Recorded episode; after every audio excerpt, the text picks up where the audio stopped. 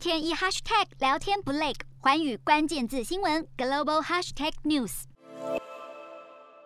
美国国防部长奥斯汀十三号在五角大厦欢迎来访的立陶宛国防部长艾努沙斯卡斯，就两国国防关系等一系列议题进行双边讨论。会谈中，奥斯汀称赞立陶宛是区域的民主灯塔，接纳流亡的俄罗斯与白俄罗斯反对派领袖，为其他国家树立重要榜样。而谈到中国扩大施压立陶宛，奥斯汀也赞赏立陶宛政府对中国的坚定立场。奥斯汀表示，美国将与立陶宛站在一起，共同努力强化立陶宛国防，签署互惠国防采购协议，并提高两国军方之间的相互合作。艾努沙斯卡斯表示，像俄罗斯总统普京、中国国家主席习近平与白俄罗斯总统卢卡申科这样的独裁者，一次又一次考验立陶宛，但立陶宛不会回避，以实力应对这些威胁。相信立陶宛是站在历史正确的一方。四大公投，人民做主，民意风暴来袭，政府如何接招？锁定十二月十八日晚间十点，有凭有据看台湾特别节目，决战四大公投议题，独家剖析，就在环宇新闻 YouTube 频道直播。